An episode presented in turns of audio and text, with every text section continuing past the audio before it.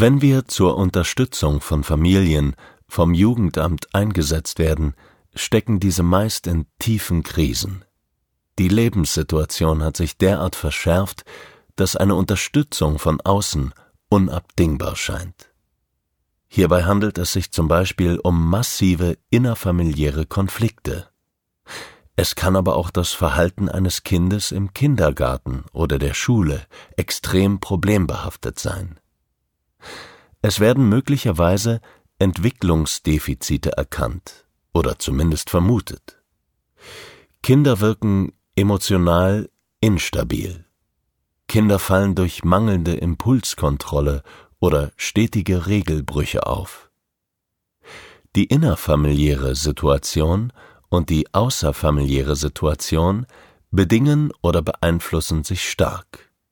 All das kann zu einer Krise führen, in welcher das Jugendamt der Familie Hilfsangebote zur Verfügung stellt. Der elementare Wunsch von Familien ist, unabhängig von inhaltlichen Themen und Schwierigkeiten wie auch der Intensität und Dauer der Krise, wir wollen uns als Familie gut verstehen und miteinander leben. Wir wollen, dass es allen gut geht. Dieser Wunsch steht bei Eltern und Kindern gleichermaßen an erster Stelle. Selbst bei Familien, deren Krisen mitunter bis zu der Frage führten, ob sie noch zusammen leben können oder ob Kinder in eine stationäre Wohnform, also eine Pflegefamilie oder Wohngruppe wechseln sollen. Obwohl einige Familien in solchen Situationen diese bedeutungsschwere Lösungsstrategie fordern, ist es unserer Überzeugung nach nicht der eigentliche, nicht der ursprüngliche Wunsch. Es wird zunächst geschaut, wie es zur scheinbar ausweglosen familiären Situation kommen konnte. Oft hat die Familie in den vergangenen Monaten und Jahren schon diverse Hilfemaßnahmen in Anspruch genommen. Manche wurden als hilfreich und bereichernd empfunden, viele jedoch als nur bedingt tauglich oder gar unnütz. Es ist davon auszugehen, dass all diese Hilfsangebote angetreten sind mit der Absicht, der Familie zu helfen, und dass Fachleute gezielt ihr Wissen nutzten, um bestmöglich zu unterstützen und zu helfen.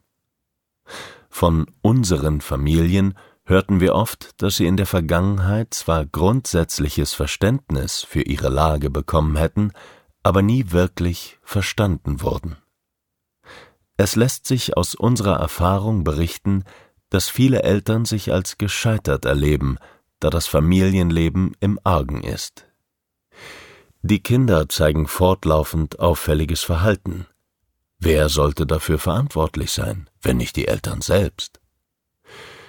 Häufig stehen vor allem die Mütter vor dieser katastrophalen Einschätzung sind sie es doch schließlich, die weiterhin meist die zeitlich größte Erziehungsleistung erbringen. Dieses Erklärungsmuster wird durch gescheiterte Hilfsangebote sogar noch untermauert. Frei nach dem Motto, dass sich selbst die Profis die Zähne ausgebissen haben, weil die Eltern die Ratschläge nicht oder nicht gut genug umgesetzt haben. Dann ist doch alles klar, nicht wahr? Eltern müssen nur ihr Erziehungsverhalten verändern. Dann klappt es auch mit den Kindern. Beweisführung beendet. Für Familien aus unseren Arbeitsprozessen treffen diese Zuschreibungen bis auf wenige Ausnahmen jedoch nicht zu. Sicherlich hat das konkrete Verhalten des Einzelnen, egal ob Kind oder Eltern, Auswirkungen auf den Rest der Familie und die weitere Entwicklung. Aber die Menschen sind mit guten Absichten und adäquaten Erziehungsmethoden angetreten. Jedoch nicht selten mit inneren Bildern, Vorstellungen und Kategorisierungen, die nicht passend für das Gegenüber sind.